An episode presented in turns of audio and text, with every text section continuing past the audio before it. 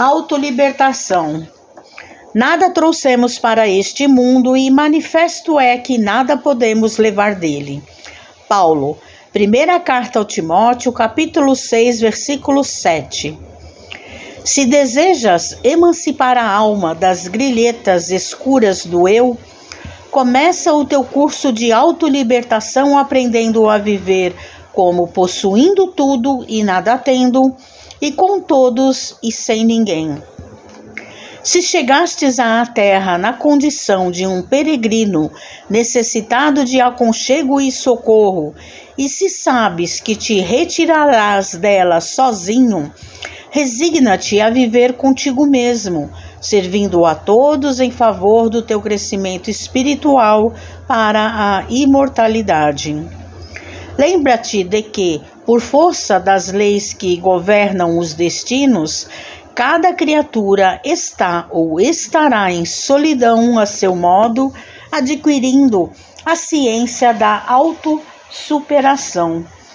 Consagra-te ao bem, não pelo bem de ti mesmo, mas acima de tudo, por amor ao próprio bem. Realmente grande é aquele que conhece a própria pequenez ante a vida infinita. Não te imponhas deliberadamente, afugentando a simpatia. Não dispensarás o concurso alheio na execução de tuas tarefas. Jamais suponhas que a tua dor seja maior que a do vizinho, ou que as situações do teu agrado sejam as que devam agradar aos que te seguem. Aquilo que te encoraja pode espantar a muitos, e o material de tua alegria pode ser o veneno para teu irmão. Sobretudo, combate a tendência ao melindre pessoal com a mesma persistência empregada no serviço de higiene do leito em que repousas. Muita ofensa registrada é peso inútil ao coração.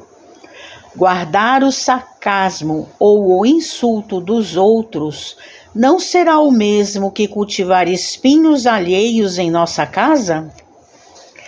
Desanuvia a mente cada manhã e segue para diante na certeza de que acertaremos as nossas contas com quem nos emprestou a vida e não com os homens que a maltrataram.